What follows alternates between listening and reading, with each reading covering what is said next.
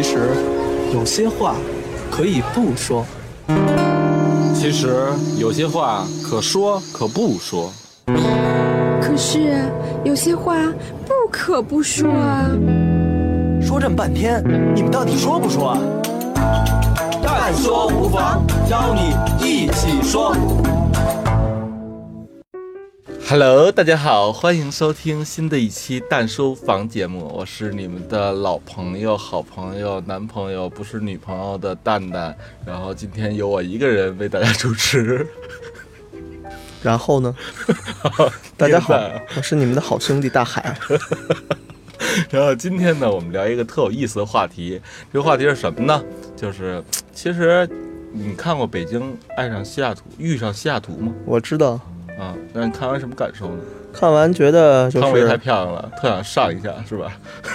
这是你真心里真实的想法是吧？我我我我记得当时那讲的是赴美生子的事儿嘛，对，我觉得感觉这事儿吧，我觉得这个女人为了赴美生子也是够拼的。嗯，你如果今后有了这个我的下一代，你会选择让你媳妇儿欺负美生子吗？呃，这个问题我觉得可以先问一下你媳妇儿。好吧，那今天我们呀，请就是想聊聊这个话题。然后我觉得这个话题水挺深的，而且嗯国人对它普遍有一个误区。所以呢，今天我们请来了一个亲历者张帆同志，来给大家发个声。嗯，呃，蛋姐创业的听众朋友们，大家好，我是美恩中美医疗咨询北京公司的 CEO 张帆，大家好啊。呃，这个美恩医疗咨询是什么呢？头衔真长，就是就是他呢，首先他们其实就是一个赴美生子的一个机构，所以呢，而且张帆为什么请他呢，并不是说给他做什么企业宣传，而是他真的有过这样的经历，对吧？对，是这样。当时是怎么？当时是哪年的事儿啊？呃，是一二年准备，一三年初就过去了。啊，嗯，当时准备都准备什么呀？你为就是说我特别想了解哈，就是作为一个呃赴美想生子的妈妈，当时你为什么想做这件事儿？对中国不行吗？嗯，还是还还是其他什么生理的？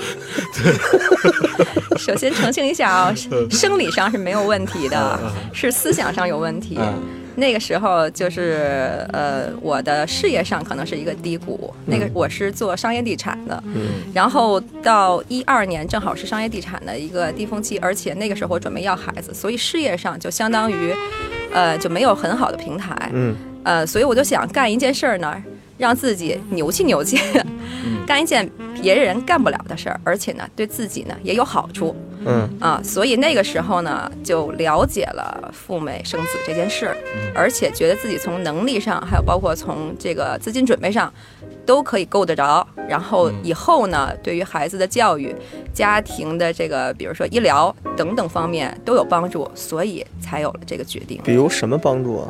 对啊，嗯，比如说啊，我就了解到，比如说我们家有亲戚在美国嘛，然后我就了解到，如果你孩子以后，呃，如果要是去美国上学，如果有美呃美国是这样，你如果落地的话，落地生的话，就落地他是美国公民，如果以美国公民的身份去上大学的话，他的费用大大概是留学生的可能三分之一，这是从费用上讲。嗯第二呢，它作为美国公民招生，它的难度呢，可能是你留学生，呃，进入门槛的可能是更简单、更顺畅啊，这是第二嘛。然后第三呢，那你作为美国公民呢，你比如说以后找工作啊什么，我呃就会非常方便。那我自己亲身就经历，我是在那个。可能是前三名的地产公司，国内的大型地产公司工作，那我们公司就会有一批那样的海归人员啊，嗯。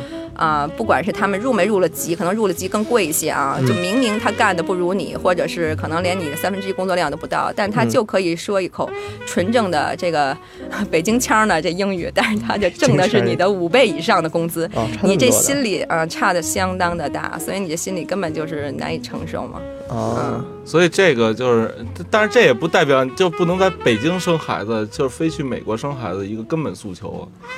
还有几点，因为你是男生嘛，你没你没有那个体验过在北京生孩子的种种痛，我体验过陪媳妇儿在北京生孩子的种种痛，痛，比如痛点在哪儿对，呢？你天天排队，嗯。然后还什么挂什么特需和普通，对。嗯。然后那个还得买票饭的票，对耗，然后那个查呢，人家也爱答不理，嗯，最后呢就各种吓唬你，就是你这孩子，我操，你现在这不行那不行，就反正那是你能力问题吧？不不不不，然后反正而且我们那个当时冲动的时候啊，是是当时有情人节、不不。不 圣诞节，圣诞节圣诞节，但但但是呢是，比如说我媳妇儿那会儿有点感冒，嗯。吃了点消炎药，嗯。所以他们一直挺纠结，但是就他也也赶上医生老吓唬你嘛，嗯小病大治嘛了，嗯，所以惨，我我觉得我呀就是没钱，有钱我也去，你知道吗？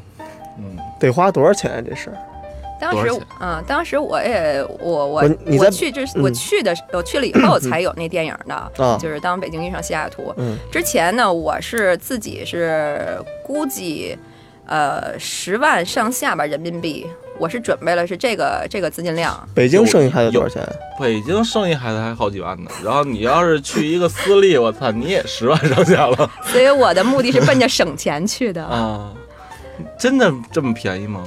我是其实是这样的，我是干一件事是非常严谨的啊，嗯嗯我非常严谨，所以我提前了一年，大概我就去美国，就是看亲戚的机会去拜访了一下那边的月子中心，嗯还有包括北京这边的办事处，打听了一下，就是价格对比，对于整个甚至中国。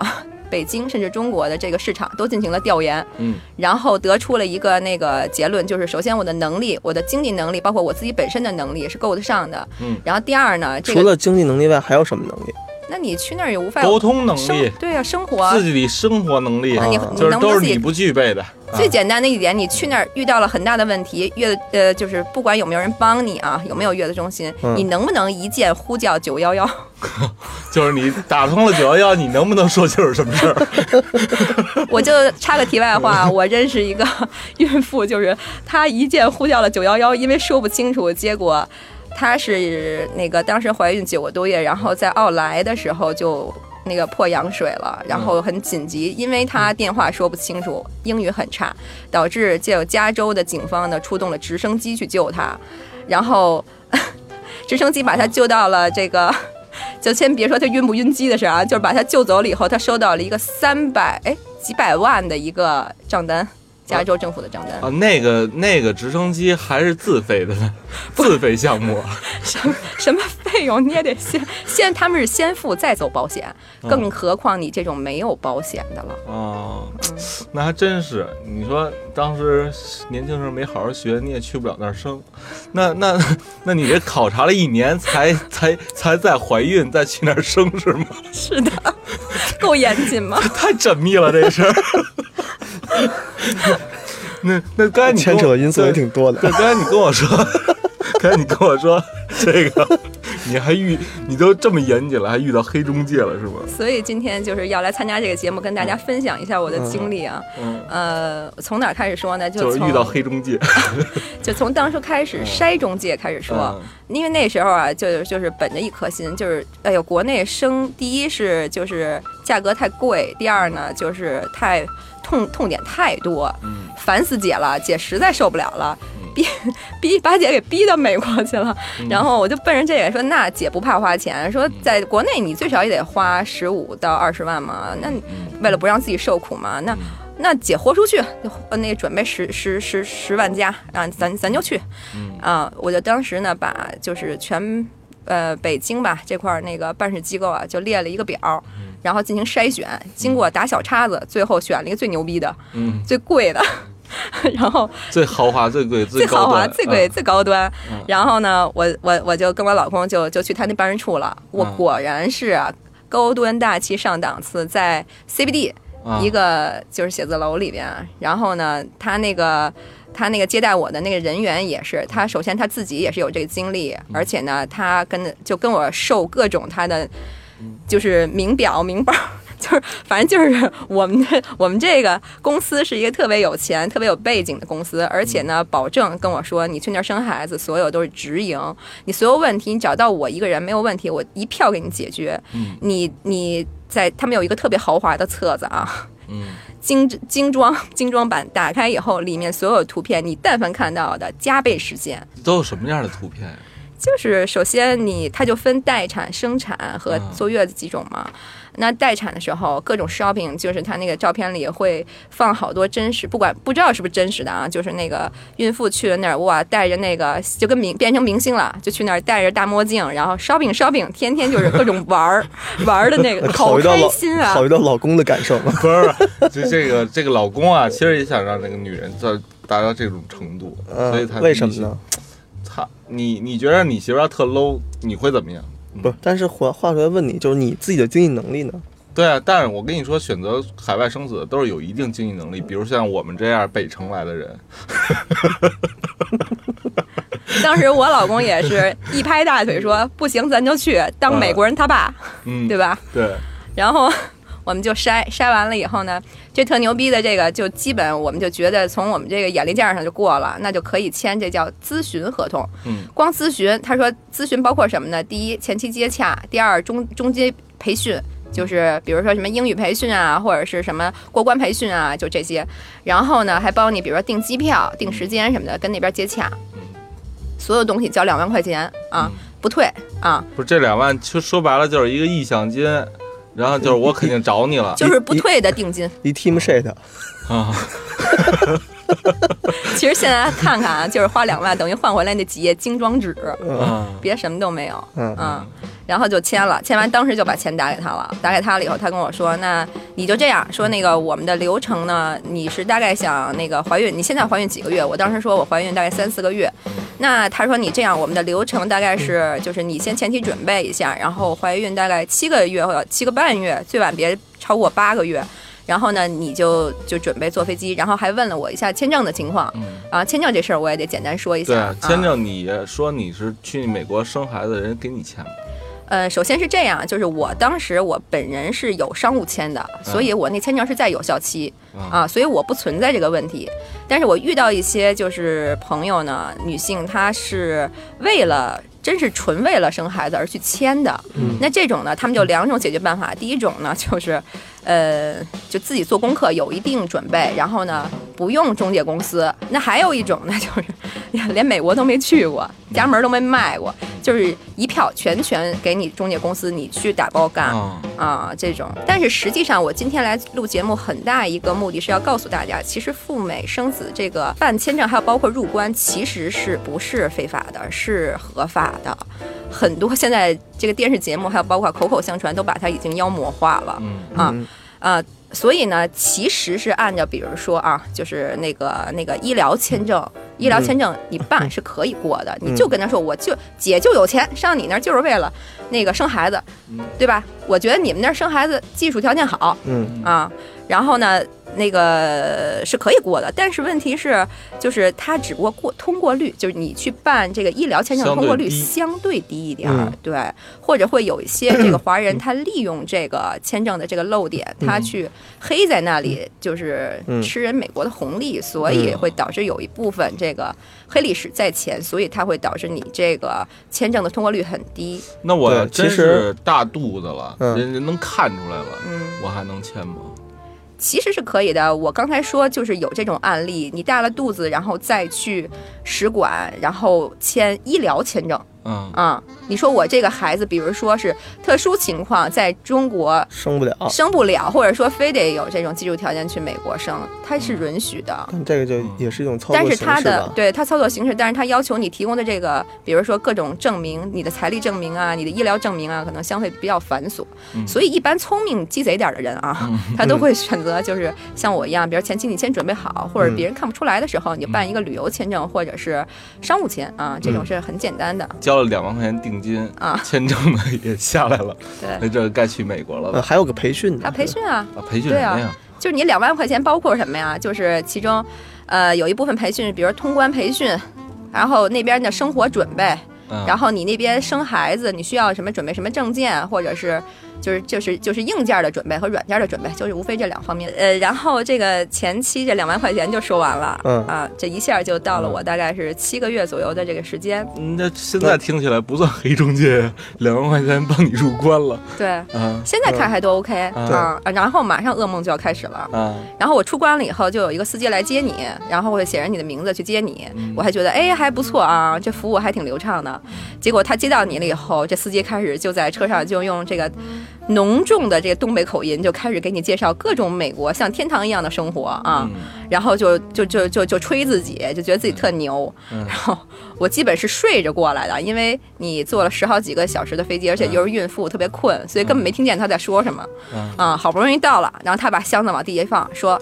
请教我多少？三十五美金。嗯我就很惊嘛，我就说，我说我那包套餐全有了。他说不对，说你这个不是包的，说是那个呃什么，因为当时很困嘛，哪有功夫跟他说吧？而且当时现金带的很足啊，给你吧，就给他了。反正不管怎么样啊，就是这第一个第一个第第一个问题就出来了。哎，不管怎么样，反正先是到了，到了以后。嗯，看了一下那小区，其实比我想象的要差很多，真的和照片上的完全不一样。嗯而且呢，我本身在中国我是做那个地产商的，什么样的好房子没见过，所以去那儿以后，整个加州都是那种木质的。木质结构的小别墅，说是别墅，其实搭的很简单，因为它是一个加州是一个地震带嘛，啊，所以它的那个房子好多都是木质的。木质的呢，要不然就是做的很考究、很精致、很贵的房子，哦，要不就特 low。啊，偏巧我就碰上那种很 low 的了。嗯嗯，然后我去了以后就第一印象真的很差啊。但是不管怎么样啊，你也没有什么熟人，只能就就而且很困啊，嗯你就只能入住了。就有人接待，就过来一大姐，就就长得跟我就跟我们家隔壁阿姨似的，然后也是操着一口浓重的东北腔，那大姐来了干嘛呀？就帮我拿箱子嘛。嗯她说啊，说你叫什么什么吧，哎，说那个我知道你，说那个你今天好顺利啊，说你怎么这么早就到了，就拿着我箱子就把我跟我老公就引荐到他那个那个房子里去了。我都根本也没听见他说什么，因为特别困嘛。然后呢，他说你这样吧，你赶紧休息。说那个我们这房子很好的，说那个你休息完了，我们给你准备吃的，准备完吃的呢，那个我们再带你逛一逛。嗯，后来我就觉得，先先先这样吧，虽然房子不舒服，但最起码说的话，人人热情啊，啊，东北大姐多热情呢。对啊，一下就给你引荐到屋里就去了，结果还没衣服还没解开呢，咚咚咚就有人敲门，嗯。然后上来了一个自称是杨姐的人，嗯。然后我他说他是整个这个月子中心的负责人。嗯。啊，然后我说那你是跟那个北京那边的那个联系的负责人吗？他就跟我说其实不是，他说。哎，我说那怎么回事？我说你们不是直营月子中心吗？啊，他说他说根本就不是，他说那只是个中介，然后他跟就是整个洛杉矶各个地区的月子中心都有签合同，嗯只是帮着介绍客人而已。哦到这边呢，你所有事儿都交给我了，你有事儿找杨姐，绝对不会错啊。到那边是所有事儿找都找那个人，那那我就发现这情况就不对了。那那那杨姐是要单收费了吗？开始？对呀、杨姐说先给我多少来的，先交我六千美金，就让我说上来就要六千美金。嗯后来我说我说，其实我对那房子不满意，你知道吗？但是特困，嗯，所以 又拿出那一百块钱那劲儿来了，刚刚才就特困，脑子六十六十张，姐给你六十一张，赶紧走，让姐睡，是吧？有点这意思，因为脑子转不过来。你想，你孕妇对吧？你你又特困，嗯然后你舟车疲顿，哎不行，然后这个人还给你讲道理，你根本就讲不过他。那这个问题在于你老公在干嘛？我老公已经睡了，谢谢，好吧，比我还劳顿。嗯，那那就交了。交了那等会儿你你你之前在北京交了多少钱啊？两万吗？啊，那那不是就是定金吗？不是还是得来这儿交吗？对啊，是，他是这样啊，嗯就是你总共跟他签的合同，比如说他告诉你这整总共套餐是，比如说十五万，然后呢，其中有两万块钱是定金，还剩十三万嘛。对，十三万呢，你是到这个，他就会告诉你说，你到了美国这边有美国的接头人嗯啊，你跟美国这边的经理，他让你怎么付你就怎么付。但是呢，他会告诉你说，我们会留一部分尾款，就是说，如果你对服务不满意呢，你可以不交。嗯他有这样的就是口头承诺，所以我还是相信他的。就没想到到了来这儿以后，先交一个大头嗯啊，然后呢，因为我因为我还不是六千美金是多少钱来，反正先交了百分之七十还是百分之六十，就挺多的数、啊，所以。呃，虽然心里不爽，但是由于碍于生理现状，所以就接受了。就困嘛，啊 累，脑子转不过来，欺负孕妇。人真不能困，困有时候做出不理智的小事情。嗯，钱交了之后，该过上好日子了吧？就睡觉了。啊，睡终于能醒了呢？睡醒了以后，他不就是他承诺的说，哎，给你准备饭，然后呢带你逛一逛什么的。嗯结果发现来了以后，我们是住二层，就下来了以后，跑到那个我们联排别墅另外一户人家的一层去吃大食堂去了。就他把那户人家就改成了，就是他的厨房改成一大食堂嗯，啊。然后呢，这连排的别墅，所有的都去那儿吃。啊，对他把那个联排别墅里边的相挨着的几栋房子全全租下来了，然后再返租给你们这些啊，准备生孩子的人。那吃的怎么样？东北大姐准备的，你可以自己想想一下猪肉炖粉条子 都没有了，因为我们去晚了，因为睡的时间太长。去晚了都没得吃是吗？对啊，嗯，那那逛去哪儿逛？Seven Eleven 是吗？没有 Seven Eleven，因为你如果你去过的人都会知道，美国的就是除了 downtown，其他地儿都是大农村。嗯农村的概念就是，到了七点以后，晚上基本两眼一摸黑，啥都没有了，嗯，所以你们也算是住的是郊区，算是是吧？都是郊区。对对对，嗯。那这够惨的呀，对，这当时就发现心里有有一种落差吗？上当，就觉得就别说落差了，就想退钱那感觉。姐有钱也没用啊，看现现在。关键是什么呀？你入境你还不能带特别多的现金，嗯，对，对吧？有一个这种问题。然后他那块儿，你说他能刷卡吗？这是不可能的啊，他就要现金，因为他是一黑中介嗯，黑中介，他就是要现金，而且他所有的别说发票了，别不给你这个使脸子就不错了。所以，所以。就是这个服务体验真的很差，就第一天就就就给我们下马威，那当时那个什么西北京遇上西雅图拍的没错呀，对不是他那个，你看他从呃有几点啊？第一点就是他说那个他那个去的那个地方是一个独栋的大 house，对吧？然后呢是一台湾人经营的，然后他有几个姐妹一起住在里边儿啊。呃，我这么跟你说吧，他那个独栋大 house 呢，我住的那个相当于他那个独栋大 house，呃，品质的大概也就是三分之一都不到嗯，啊。看它是木质结构，还是美化了 美化的不是一星半点儿，啊简直就是美化的太好了啊！啊。当然，后来我发现啊，在当地也有这样的大 house 经营，但是呢，就是其实也不贵，或者你可以自己 DIY 都可以。但是呢，就是会有很多的难点，信息不对称，你很难找到这样的好的性价比的大 house。哎，那我就不明白啊，要是自己花点钱租一地儿找租租一地儿，嗯像 Airbnb 什么的，嗯，一直长租不就完了吗？对啊，我也有遇到这样的嗯我的朋友、同学什么的，是过去 DIY，但是看你敢不敢，因为生孩子毕竟包括一部分是人命关天的事儿。嗯啊，就是基本上那儿生的，你不是头胎就是二胎嘛，对吧？啊，所以这个女性她会有一部分胆小的心理在里边。你毕竟把生命交给了这个，啊，交给了人家。住的呀、吃的稍微有点差距，但是它也不算黑呀，黑中介呀。对，所以慢慢我就会说到黑的地方嘛。嗯呃，就是我在吃和住的时候呢，就发现了很多的大问题。比如说，最大的问题呢是。我们住的那个房型有一个电视，还有一个床。嗯这个电视我就压根儿没看上过，嗯就没 影儿都没出来过。嗯说了俩星期了都没换过。嗯然后呢，那床睡着睡着塌了，塌了，塌了。你说这什么概念？一孕妇，然后睡着那床，突然有一天睡着睡着那床床咵一下塌了。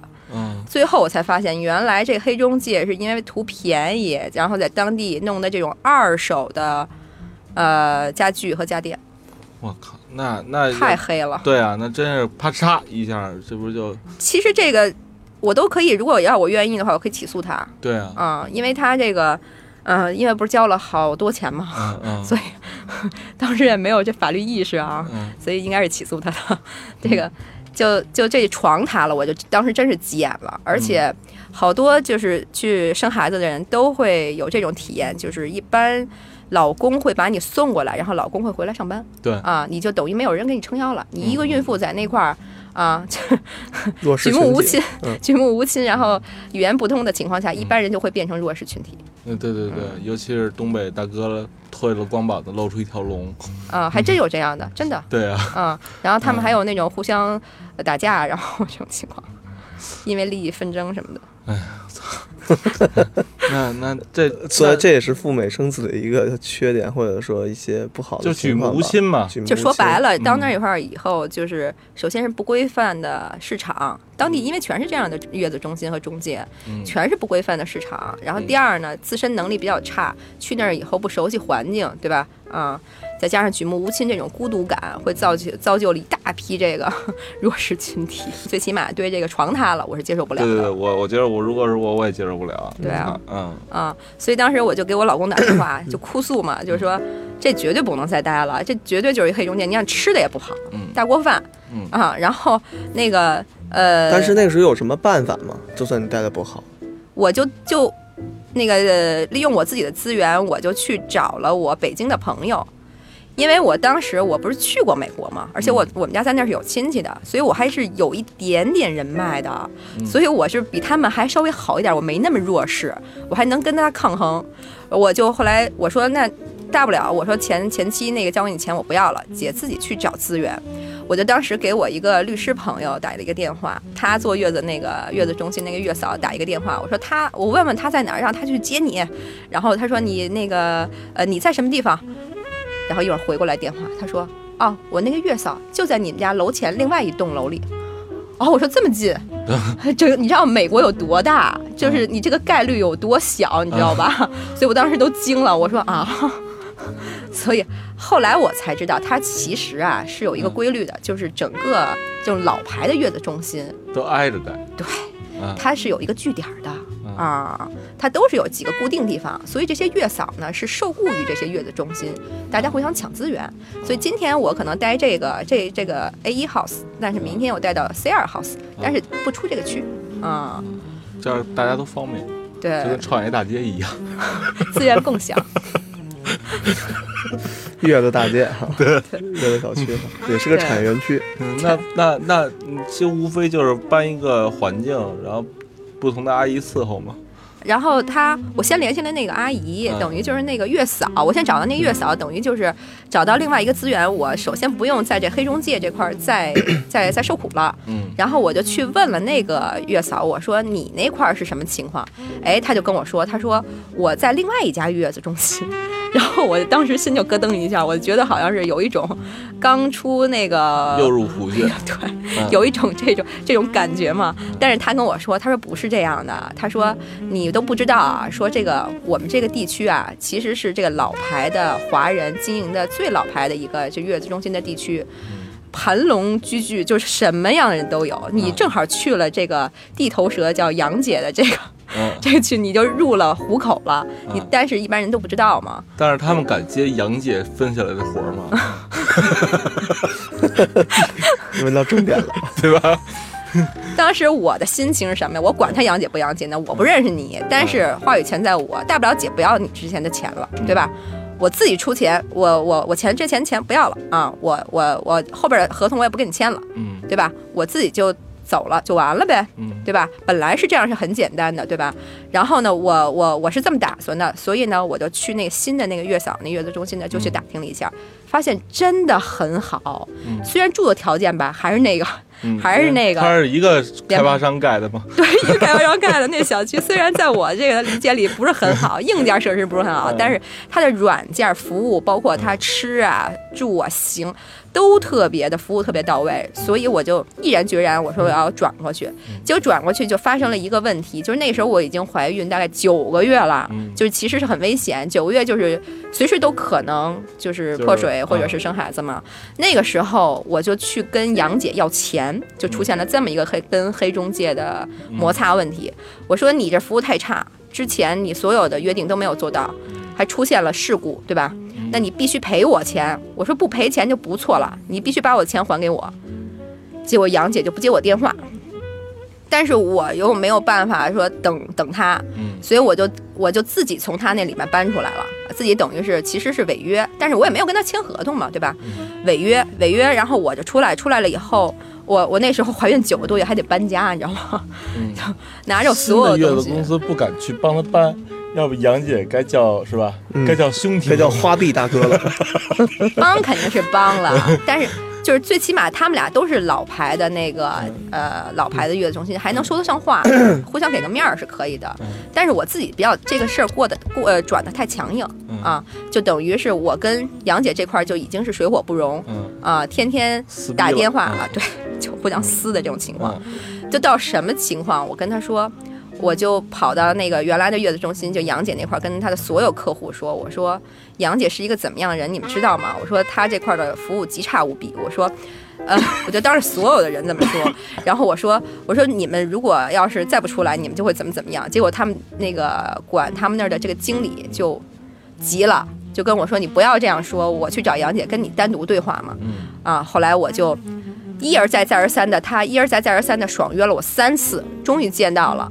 然后，反正是经过了各种，就是，呃，我们俩互相撕吧，反正就差动手了啊，嗯啊，基本就差动手了。因为我之前听说过，说杨姐派她的女婿打过人，嗯所以，但是我也不怕，你知道吗？我会打九幺幺，嗯，所以，所以我以为你会，我以为你会功夫呢。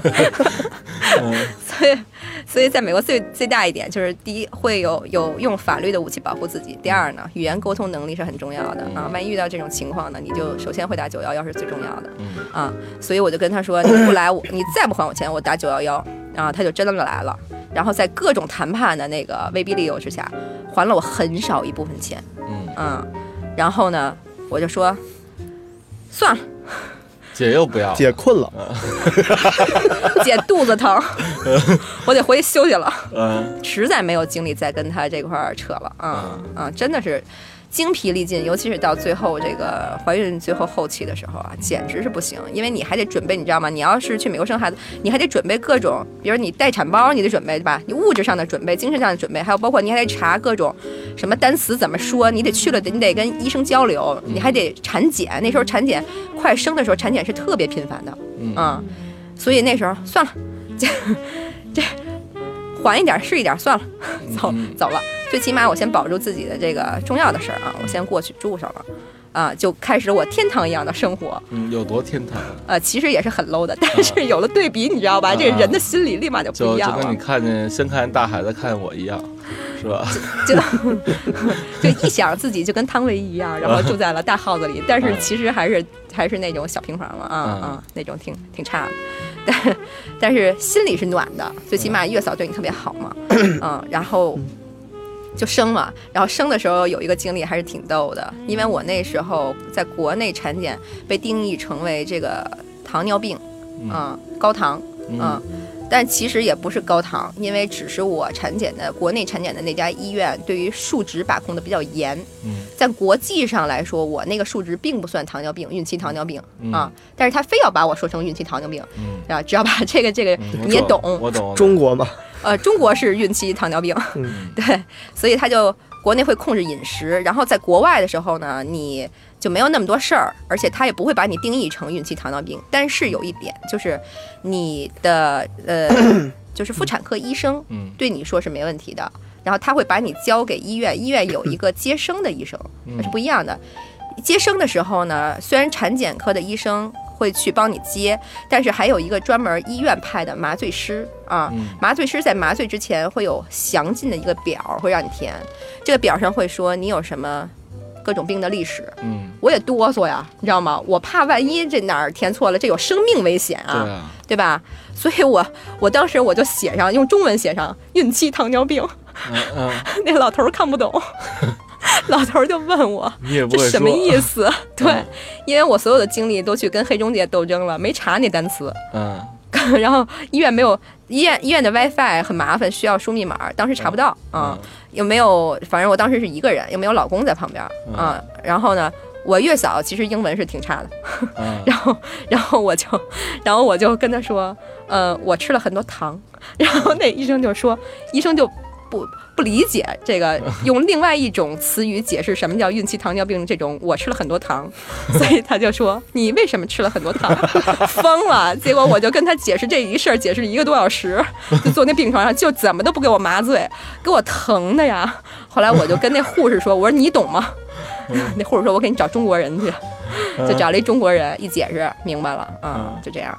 然后呢，呃，就我是顺产，所以还比较好。我的那个妇产科医生和我的月嫂都是是天主教，是天主教是吧？天天主教徒，有天主教、基督教都有。啊啊，天主教徒是吧？然后他们就是所有人都特别信主嘛，嗯，然后我在最欣喜的那一刻，我拿着、呃、我的电话正在跟家里人试播，就是那个那个实时对讲，嗯然后让他们看孩子。我一回头，发现所有所有人都在跪在地上谢上帝，就这个体验，在中国是没有的。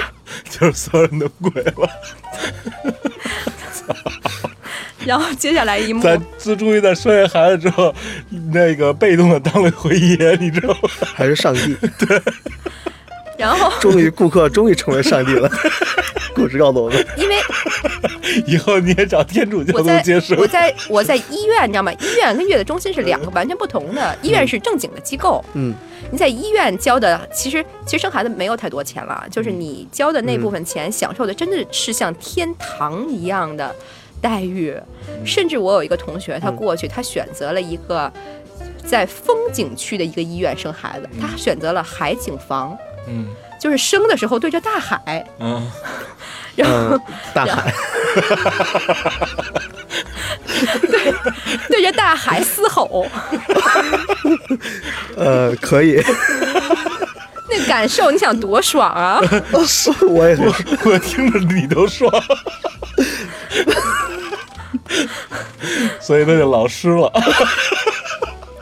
所以，所以，所以就是他们就是特别人性化的服务嗯啊、这是从硬件上，从软件上呢，就是他们比如说给你给你配备这个会说中文的这个护士嗯啊，然后会给你人文的各种关怀啊，然后呢，啊，然后还要给你那个就是 嗯。各种周到的服务，反正就是特别对得起你给的那个不太多的那个那个生产的钱。那多提前多长时间到医院？基本上，呃，一般都是破了羊水的时候你就去快破的时候，宫缩的时候，嗯，然后就直接住医院边上去了。他会他会那个就前台的那个护士会。呃，检查你就有的人，比如说你刚宫缩，他是不让你那个进去的、嗯啊，他会等到你最后呃，比如说开指或者是就是宫缩到后期，嗯嗯嗯，才会让你进去，就跟其实流程是跟那个国内是一样的、嗯，啊，只不过你只要一进医院这门儿，就真牛逼了。到天堂了。对对对，就换成美版的了。对对对。说说白了，其实追求的就是最后那一下，你知道吧？理论上其实是这样的。我其实整个生产过程是特别 happy 的，嗯啊，我把之前那黑中介那事儿也忘了，嗯，然后呢，还得到了像天堂一样的服务，然后在一个独间儿里边儿，还当了回玛利亚。啊，玛利亚马上马上就玛利亚了，然后自己玩手机，因为因为麻醉师给你打了那个麻醉，你就一点儿都不疼了。嗯，就是你你也生着了，上边玩着手机。对，是真的是这样。然后所有人之前告诉你的经验，什么多疼多疼，什么开多少指，什么相当于烫伤多少级，没有。然后你知道吗？我那个啊，那麻醉那为毛中国人不给打麻醉呢？不是，他是这样，就是他有的医院怕承担责任，因为麻醉过量会致死哦啊。但是这个这是个技术活儿哦，即使是在美国也是这样啊。哦他美国他就是技术比较高嘛啊啊，所以他基本每一个医院都会配对配备这样的 高技术水平的麻醉师，啊 都能找得到。但是在国内有的医院他不配啊，啊，他怕有事故啊，是这样。懂了。嗯，还有这么个技术问题。所以呢，这个麻醉师就告诉我，疼的不行的时候就摁这个钮，就 它有个泵，你知道吧？哦一泵泵一下，就你就往你身体里注射这个麻麻呃，就就就就等于是那个不疼了，啊，麻醉你一下，然后你泵一下就麻醉一下，但这会有什么影响吗？它会把你整个的剂量控制好，就是即使你蹦蹦蹦蹦蹦到不行，呃，你也自己也不会死。那手要压在上面的呢？不小心翻个身，眼着了。就失去知觉了，然后孩子就出来了。再看孩子，孩子都大了。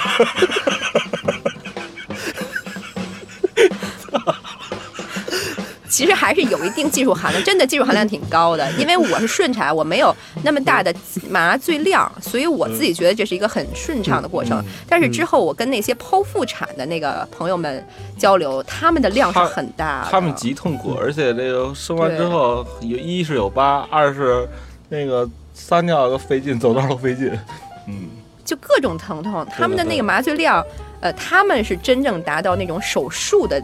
麻醉量的级别就是让你局部麻醉，甚至是全身好几处局部麻醉到很大的量，就是到一个临界点，麻醉多了你就过去了，麻醉少了你就特别疼，就到这种临界点啊，所以是个技纯技术活啊，所以所以我就特 happy，我一边玩手机，刚疼妈蹦一下。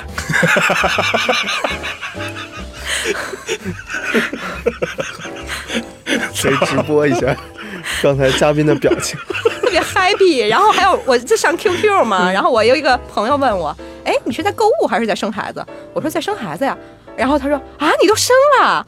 我说：“我说正生着呢。”他说：“啊。”还转还转发了一朋友圈，做一直播，自拍了一下。所以，我就是。我的乐观的、乐观向上的这个、这个、这个、这个精神，也就体现在这儿嘛。我首先自己，我、我、我从各个方面，我都觉得特别 happy。那反过来，你有没有就是同样的经历的不同经历的小伙伴儿是一个什么状况？我那就多了去了。然后我讲讲点不同的吧。等我这 happy 出来了以后，所有的人就告诉我：啊，你这太顺利了，从入关啊到什么生孩子，你。你果然是给上帝跪了，你是这种，呃，你知道我们是怎么来的吗？嗯，有一个人就是住我家隔壁的人，嗯，临到医院，他是等于他因为二胎，所以生的比较快，嗯，然后他碰到了大出血，嗯。啊，他他到医院的时候，他的月嫂用一个脸盆接了一盆的血，嗯。啊，然后一盆的血，对他流血流到那种程度，他就快真快不行了。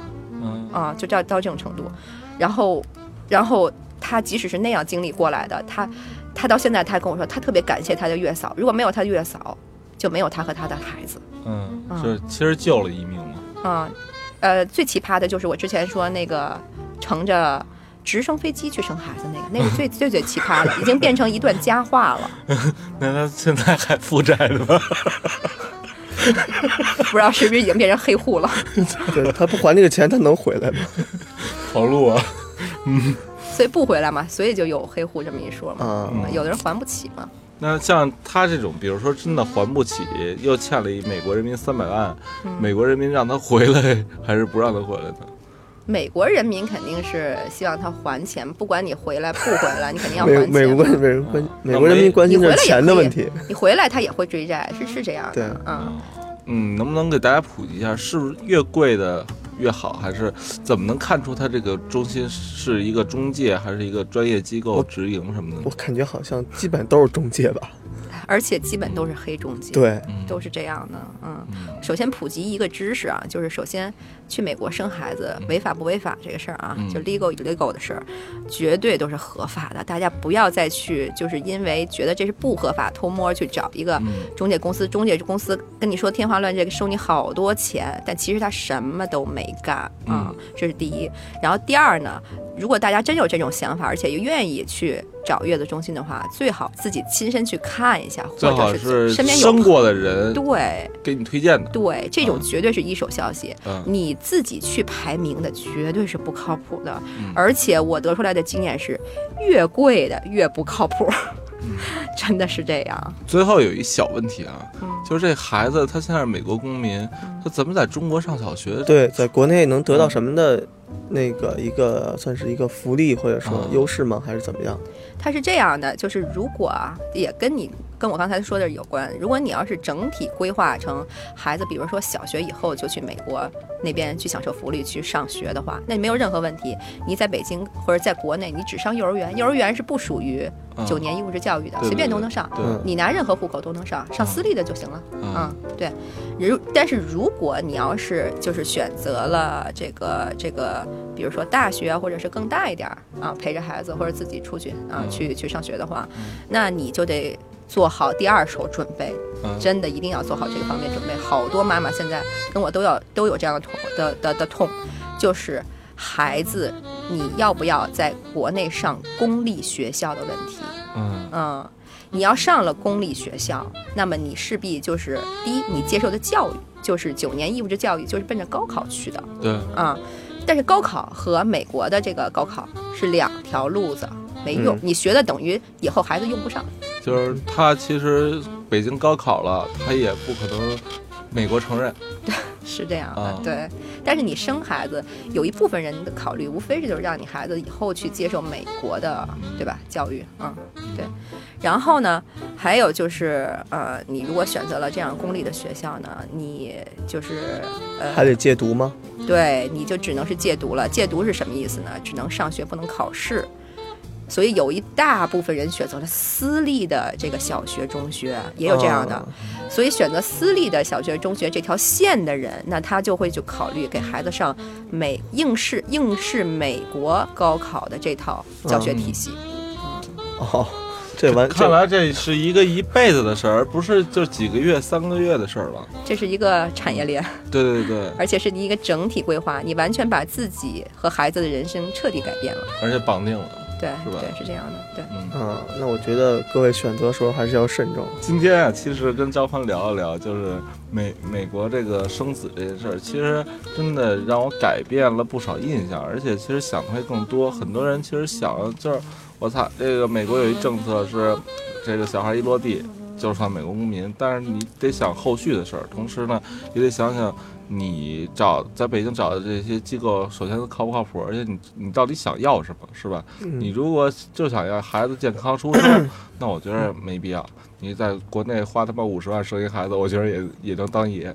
但是如果你要是想让这个孩子以后能有美式的教育啊，或者怎么样的，那你真的得想清楚，因为这是几十年的一个事儿，对，对吧？然后要图自己爽呢，也非要去美国，那真的就是黑中介呀，这事儿是谨慎，然后多找一些在美国有生产经历的人，这朋友，包括张帆去聊一聊，是吧？嗯，他们可能会给你一些更加专业的意见和态度。呃，我们北京联系处刚刚成立，所以现在网站正在筹划当中。如果大家有意向呢，就是呃联系我的微信号。那我的微信号是现在说一下吗？嗯，行，那要不这样，就是现在听节目，要是要是有打算怀孕，有打算去美国生的，那张欢，你要不说一个联系方式呗？啊，嗯那我就大家说说微信号好吧？嗯啊，我的微信号就是 M I Y U K I，然后后面有三个 S。我我建议你重新注册一个。我我也是这么想的。好吧，那 这这就是全拼了哈。对，好好，但还是建议你重新注册一个。好，谢谢，谢谢你们的建议。那今天就这样吧。嗯好呃奇妙的美国生产之旅就聊到这儿，拜嗯拜喽，拜拜喽。好，再见。